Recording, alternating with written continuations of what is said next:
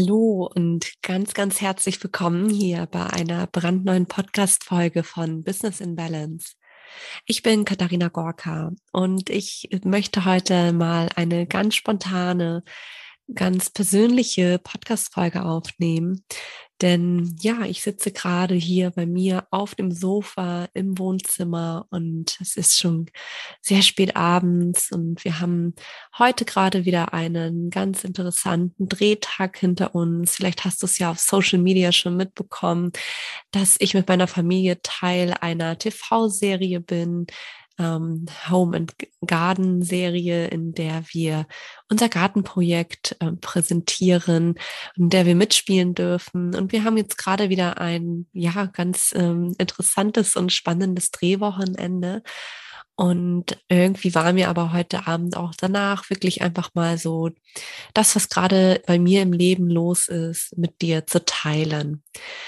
Und ja, ich habe für diese Podcast-Folge heute mal gar kein Skript vorbereitet. Also es ist wirklich Premiere für mich und ähm, hoffe, dass du mir trotzdem gut folgen kannst und dass ich nichts Wichtiges vergesse.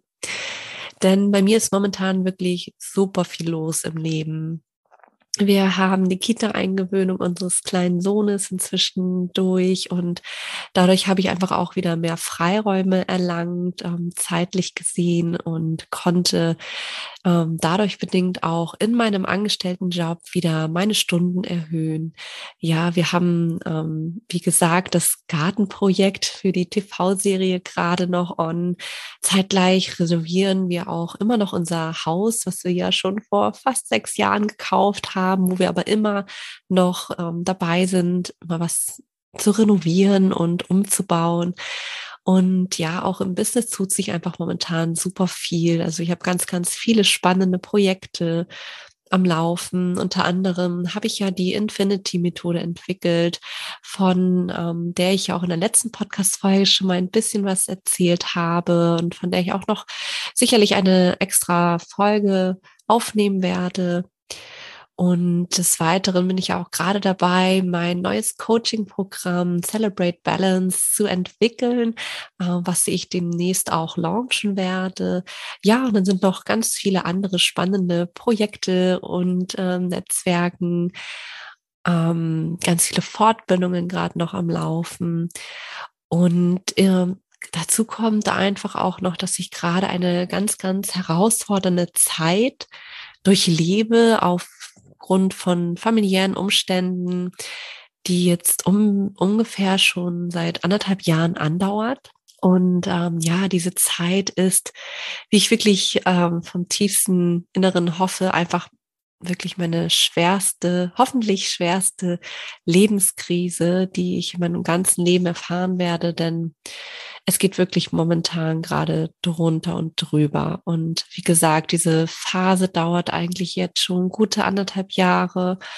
Und ich möchte in dieser Folge heute gerne mit dir einfach mal so meine drei Tipps teilen, wie ich es bislang geschafft habe, diese Zeit, diese Krisenphase psychisch und körperlich gesund und auch kraftvoll zu durchleben. Auch wenn es natürlich für mich viele Ups und Downs gegeben hat in dieser Zeit und ähm, ich auch sicherlich nicht immer nur klar und innerlich gelassen gewesen bin. Aber ich finde es einfach so wertvoll, dass wir Krisen im Leben auch immer als eine Entwicklungschance sehen und ähm, gleichzeitig haben wir aber häufig auch gar nicht gelernt, wie wir mit Krisen im Leben eigentlich umgehen können. Meiner Meinung nach geht es bei einer Krise aber auch darum, eine Blockierung von Angst in einem selbst ähm, aufzulösen und von altem Abstand zu nehmen, alte Dinge loszulassen, um neue Wege und Möglichkeiten finden zu können. Und ähm, ja, was dann meistens eben auch zu einer Erweiterung des eigenen Bewusstseins führt, und lass mich dir einfach mal meine Tipps mit an die Hand geben, die ich gerne anhand eines ähm, oder anhand eines Modells für den typischen Krisenverlauf verdeutlichen möchte. Und zwar ist das das Modell des ähm, Psychiaters Joan Karlberg und der Professorin für Psychologie Verena Kast. Die haben nämlich ähm, ja ein Modell entwickelt, was die vier Phasen der Krisenbewältigung herausstellt. Und nach diesem Modell beginnt jede Krise immer mit der ersten Phase des sogenannten Nicht-Wahrhaben-Wollens oder auch der Schockphase. In dieser Phase ist es oft so, dass wir praktisch wie versteinert sind, wenn wir einen Schicksalsschlag erlebt haben oder ähm, unter besonderen Stresssituationen stehen oder eben besonders schwere Umstände im Leben jetzt erfahren, dass das für uns eigentlich so vorkommt, als wäre das gar nicht real. Vielleicht haben wir einen Verlust erlitten, vielleicht haben wir eine Diagnose für eine schwere Krankheit bekommen. Wir leugnen in dieser Phase oftmals so das Problem oder auch die Realität. Man hat vielleicht auch den Eindruck, als würde man träumen und ist so ein bisschen in dieser Schockstarre. Und oft wird diese Phase im Nachhinein auch oder oftmals erinnert man sich im Nachhinein an diese Phase auch gar nicht. Und die Phase kann auch wirklich zeitlich gesehen sehr stark variieren. Manchmal sind das nur Stunden, manchmal sind das Tage oder auch Wochen, in denen man eben so eine Art Empfindungslosigkeit hat und man diesen Schmerz auch gar nicht so an sich heranlässt. Im Grunde genommen handelt es sich dabei auch um eine Schutzreaktion unseres Körpers auf dieses einschneidende Erlebnis. Und ähm, ja, im Fall eines Traumas kann das einfach auch ähm, zu einem großen Verlust führen. Und wir wollen uns unterbewusst eben vor diesen emotionalen Konsequenzen dieses Traumas auch schützen und nehmen dann einfach Abstand zur Wirklichkeit, verleugnen vielleicht auch die Realität, einfach weil wir emotional und vielleicht auch psychisch ein Stück weit in dem Moment noch gar nicht damit umgehen können. Und auf diese Phase folgt dann die zweite Phase. Man nennt das auch die Phase der aufbrechenden, chaotischen Emotionen oder auch die Reaktionsphase. Und ja, in dieser Phase ist es einfach so, dass Gefühle wie Wut, Zorn, Angst oder aber auch Freude aufkommen können dass wir vielleicht Angst vor dem Verlassensein haben oder Angst vor den Konsequenzen einer schweren Diagnose oder auch Angst vor einem Verlust. Manchmal sind es auch Schuldgefühle, die in, uns hochkommen oder wir suchen häufig auch nach einem Schuldigen für unsere Situation. Wir fragen uns dann, warum erlebe ich gerade so etwas und äh, womit habe ich das verdient? Oder wir sagen uns, ich habe das doch überhaupt gar nicht verdient in meinem Leben meistens geht es uns in dieser Phase sehr, sehr schlecht. Das ist, diese Phase ist für uns nur sehr schwer zu ertragen, einfach weil die Gefühle nicht so sind, wie man es gewohnt ist und weil man auch die Gefühle ja in der vorherigen Phase einfach abgespalten hat. Und oftmals ist es dann so, als, als wenn jetzt diese ganzen Gefühle so über einen, wie eine Welle über einen zusammenstürzen würden. Mhm, in dieser Phase ist es auch, dass wir das Gefühl einer starken inneren Unruhe haben, dass wir uns vielleicht auch, dass wir auch selber oder an unserem Selbstwert zweifeln und oftmals auch sehr frustriert sind, vielleicht auch an unseren eigenen Kompetenzen und Fähigkeiten zweifeln. Und in dieser Phase ist es wirklich wie so ein Wechselbad der Emotionen, die wie eine Welle nach dieser anfänglichen Starre einfach auf uns niedergeht. Und wir können oftmals gar nicht mit diesen Gefühlen von Trauer, Angst, Wut, Depression, Schmerz und Schuld, vielleicht auch Frust oder Aggression umgehen. Und es wird aber auch wirklich ganz, ganz individuell empfunden, wie, wie intensiv diese Emotionen sind.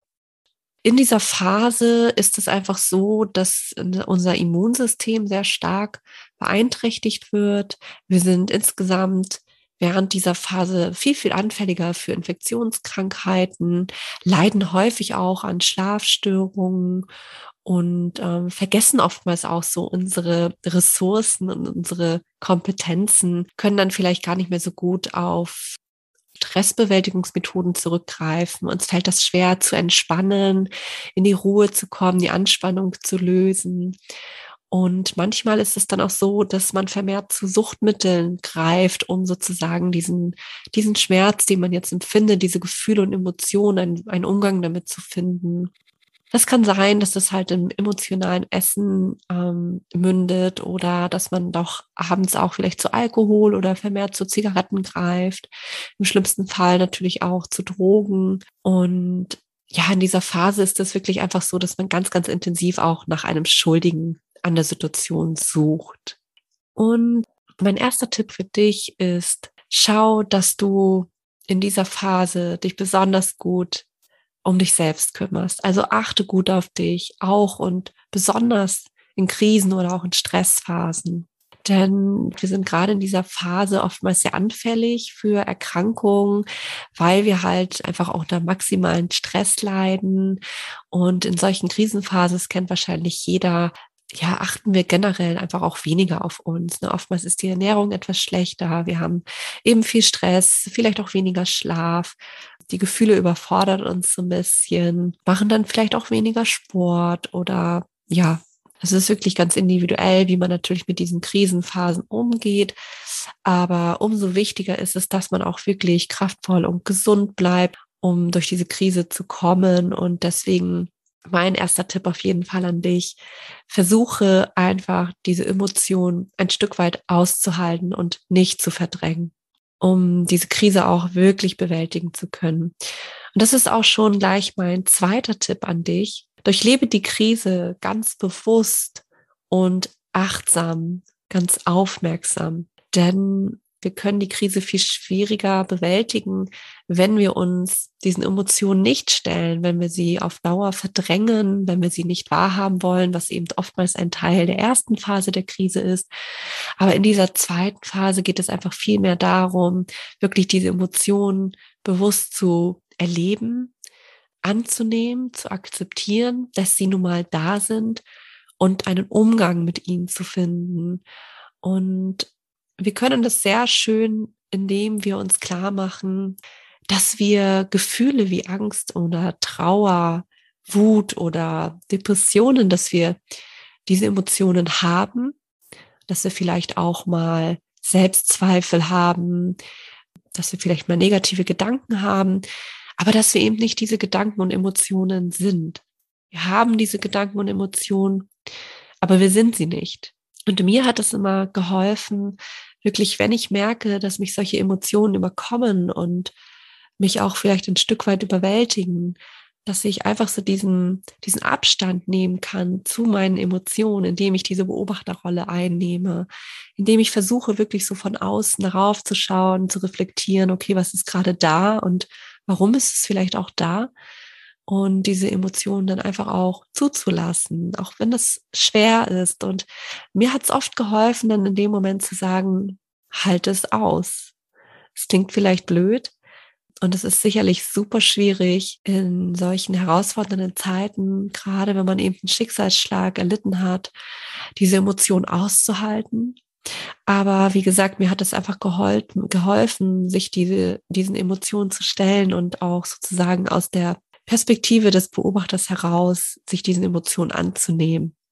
Ja, und die dritte Phase einer Krise, das ist so die Phase des Suchens, des Findens und auch die Bearbeitungsphase. Und ich würde sagen, in der befinde ich mich gerade so nach guten anderthalb Jahren. Und die ersten beiden Phasen sind bestimmt die schwierigsten in der Krise, die wirklich am schwersten zu ertragen sind. Sind diese Phasen aber überwunden, dann geht es ja in diese Phase des Bearbeitungsprozesses. Und hier suchen wir einfach nach dem Sinn des Geschehenen. Also wir überlegen, warum haben wir das erlebt? Was hat das alles für einen Sinn? Was kann ich auch Positives aus dieser Phase herausziehen? Was kann ich dadurch lernen? Und was hat es mir vielleicht auch ein Stück weit gebracht? Und hier ist es auch oftmals so, dass wir einfach viel in diese Reflexion gehen, dass wir Erinnerungen an unser bisheriges Leben reflektieren und auch so ein bisschen Einsicht haben Ne? Wir beginnen dann so diesen Sinn des Verlustes, der Krankheit, des Schicksalsschlags oder der besonderen Herausforderungen immer mehr und mehr zu verstehen und können dazu übergehen, das Geschehene auch zu akzeptieren. Und wir können jetzt auch wieder mehr Eigenverantwortung für unser Leben übernehmen. Man beginnt auch langsam wieder mehr Freude, mehr Erleichterung zu empfinden. Und gerade so diese Faktoren, die wie Akzeptanz, das Annehmen von dem, was eben geschehen ist und auch wieder mehr in die Eigenverantwortung für sein Leben zu gehen, das sind die Faktoren, die uns wirklich dabei helfen, in dieser Phase auch diesen Schritt hin zu dem persönlichen Wachstum aus der Krise heraus zu meistern. Und deswegen passt auch sehr gut mein dritter Tipp in diese Phase hinein, in diese dritte Phase der Krise. Konzentriere dich auf die positiven Dinge in deinem Leben. Ich weiß, das ist super, super schwer. Das weiß ich aus eigener Erfahrung. Wenn man das Gefühl hat, dass einem gerade einfach alles nur noch überkommt und dass irgendwie gerade alles schief läuft im Leben und alles schief läuft, was schief laufen kann. Und man das Gefühl hat, ähm, ja, man wirklich nicht mehr weiß, wo oben und unten ist und einfach der Boden, der Halt unter den Füßen weggezogen wird. Es ist aber ganz wichtig und ist so hilfreich, wenn wir uns gerade dann in diesen Momenten oder Phasen des Lebens darüber bewusst werden und uns einfach mal Gedanken darüber machen, so, okay, es ist jetzt ganz viel da, was ich gerade nicht gut finde, was mich gerade wirklich sehr verletzt oder was vielleicht mein ganzes Leben gerade auf den Kopf stellt. Aber es gibt niemals nur schlechte Phasen im Leben. Und ähm, indem ich halt schaue, was ist denn auch gerade da, was eigentlich positiv ist. Was ist denn Schönes da? Seinen Fokus wieder auf diese positiven Dinge zu legen und sich vielleicht einfach jeden Tag auch so mindestens drei Dinge aufzusagen, vielleicht das auch in sein Journal zu schreiben, die gerade eben positiv sind und wofür man dankbar ist. Und mir hat es einfach sehr geholfen, mich hier zum Beispiel mal auf meinen Sohn zu fokussieren. Der hat mir einfach ganz viel Gehalt und Kraft in dieser Zeit auch gegeben. Und ich habe das wirklich auch abends mit meinem Sohn regelmäßig gemacht. Das war so Teil unseres Abend- und zu Bett bringen Rituals, dass ich mir immer mit ihm zusammen drei Dinge überlegt habe, für die ich wirklich glücklich und dankbar bin. Und das ist einfach, ja, eine ganz, ganz kraftvolle Routine, die mir sehr geholfen hat. Und man sieht dann einfach auch wieder so, dass man auch in schweren Phasen oder vielleicht auch gerade in schweren Phasen dass doch auch immer viel Gutes im Leben ist. Bei mir war es zum Beispiel so, dass ich super viel Unterstützung bekommen habe von außen, von der Familie, von Freunden, auch äh, von fremden Personen. Es gibt ja auch zum Teil ganz tolle Beratungs- und Unterstützungsstellen, also externe Beratungsstellen, an die man sich wenden kann, wenn man eben in besonders herausfordernden Zeiten im Leben steht oder vor besonderen herausfordernden Situationen im Leben steht. Und das ist einfach auch noch so ein Tipp von mir. Du musst diese Krise nicht alleine durchstehen. Wende dich unbedingt an Vertrauenspersonen. Wende dich an deine Familie, an äh, liebe Freunde. Vielleicht sind es auch fremde Menschen. Vielleicht kannst du ein Coaching machen oder einen Kurs besuchen, wo man einfach auch ganz bewusst und achtsam gemeinsam diese Krise bearbeitet und bewusst durchleben kann. Ja, und dann lass mich gerne noch die vierte Phase dieses Krisenverlaufs nach diesem Modell einfach mal darstellen. Die vierte Phase ist nämlich die Phase des neuen Selbst- und Weltbezuges oder auch so die Neuorientierungsphase könnte man auch sagen. Und in dieser Phase wird einfach den eigenen Werten wieder eine ganz neue Priorität gegeben. Und meistens werden auch bestehende Beziehungen vertieft. Und im Prinzip findet hier auch so dieses posttraumatische Wachstum statt. Denn in dieser Neuorientierungsphase werden auch ganz oft neue Verhaltens- und Erlebnismuster ausprobiert. Es werden alte Werte überprüft und neue Werte gelegt für, für die Zukunft. Und es ist auch wie eine Findungsphase des neuen und gestärkten Ichs oder des eigenen Selbst. Und natürlich ist auch diese Phase mit einem immensen Kraftaufwand verbunden, denn es geht schließlich darum, auch hier jetzt eine neue Balance für das eigene Leben herzustellen und einfach auch diesen Sinn des Erlebten, des Geschehenen, wenn man den erstmal für sich reflektiert und gefunden hat, das einfach in das eigene Leben zu integrieren. Und hier zeigt sich dann auch, ob wir die Krise als Chance für uns wahrgenommen haben und die Basis für ein resilienteres Ich dadurch aufgestellt haben. Denn in dieser vierten Phase öffnen wir uns häufig dann auch für, für die Umwelt wieder. Wir können den Schmerz einfach loslassen und wir haben jetzt auch oftmals so den Wunsch nach mehr Nähe und Teil vielleicht äh, der alten Beziehungen zu werden, vielleicht auch Teil neuer Beziehungen. Ja, und wenn wir einfach so diese vier Phasen einer Krise durchlebt haben, dann, dann sind wir einfach in der Lage, wirklich jede Krise zu überleben. Und mache dir einfach mal bewusst, wenn du auch gerade in vielleicht einer Phase steckst, ähm, die zu einem typischen Krisenverlauf gehört oder wenn du gerade vor einem besonders herausfordernden Lebenssituation stehst, vielleicht auch einen Schicksalsschlag erlebt hast, dann mache dir gerne mal bewusst, dass Krisen meistens kein Dauerzustand sind und wir sogar gestärkt aus Krisen hervorgehen können, wenn wir einfach ganz bewusst mit ihnen umgehen. Und wenn wir resilient sind, dann können wir unsere innere Widerstandskraft äh, gegen Stress, gegen Krisen oder Schicksalsschläge einfach auch nutzen, um so nicht nur unbeschadet und unbeschwert, sondern auch wirklich gestärkt aus Krisen hervorzugehen. Und um eine starke Resilienz generell aufzubauen, ist es sogar sehr förderlich, eine Krise zu bewältigen und durchlebt zu haben. Denn gerade dieses Durchleben von schweren Situationen lehrt uns ja wirklich, wie wir auch mit Krisen in unserer Zukunft umgehen können und lehrt uns einfach auch daran zu wachsen.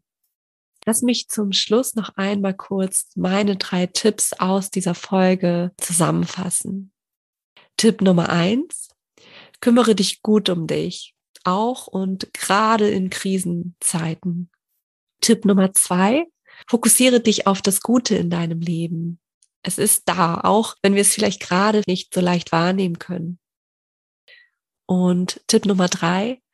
Suche dir Unterstützung Du musst nicht alleine durch schwierige Zeiten hindurchgehen.